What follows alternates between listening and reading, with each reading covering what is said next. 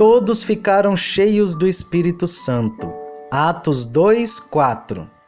Ser cheio do Espírito Santo é uma bênção preciosa. Seria impossível superestimar as consequências deste sagrado enchimento da alma. Vida, conforto, pureza, luz, poder, paz e muitas outras bênçãos preciosas estão vinculadas de modo inseparável à presença do Espírito Santo. Na qualidade de óleo santo, o Espírito unge-nos a cabeça, separa-nos para o sacerdócio dos santos e dá-nos graça para realizar nossa função do modo certo. Na qualidade de única água verdadeiramente purificadora, o Espírito Santo nos limpa do poder do pecado e nos santifica, agindo em nós para cumprir a boa vontade de Deus. Na qualidade de luz, o Espírito Santo se manifestou a nós quando estávamos perdidos. Agora ele nos revela o Senhor Jesus em nosso espírito, guiando-nos no caminho da justiça. Iluminados pelos raios puros e celestiais do Espírito Santo, não vivemos mais nas trevas, e sim na luz do Senhor.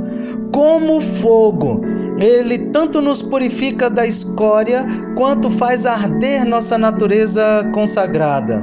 O Espírito Santo é a chama sacrificial pela qual somos capacitados a oferecer toda a nossa alma como um sacrifício vivo a Deus. Como um orvalho celestial, o Espírito Santo remove nossa esterilidade e fertiliza nossa vida. Ah, que lá de cima desça sobre nós. Tal orvalho da manhã é um doce começo para cada dia. Na qualidade de pomba celestial, com asas de amor pacificador, o Espírito Santo repousa sobre a sua igreja e sobre a alma dos crentes. Na qualidade de consolador, o Espírito Santo dissipa as dúvidas e inquietações que podem contaminar a paz do amado dele. O Espírito Santo desce sobre os eleitos, como desceu ao Senhor no Jordão, e dá testemunho da filiação deles, produzindo um espírito filial por meio do qual clamam: Abba, Pai.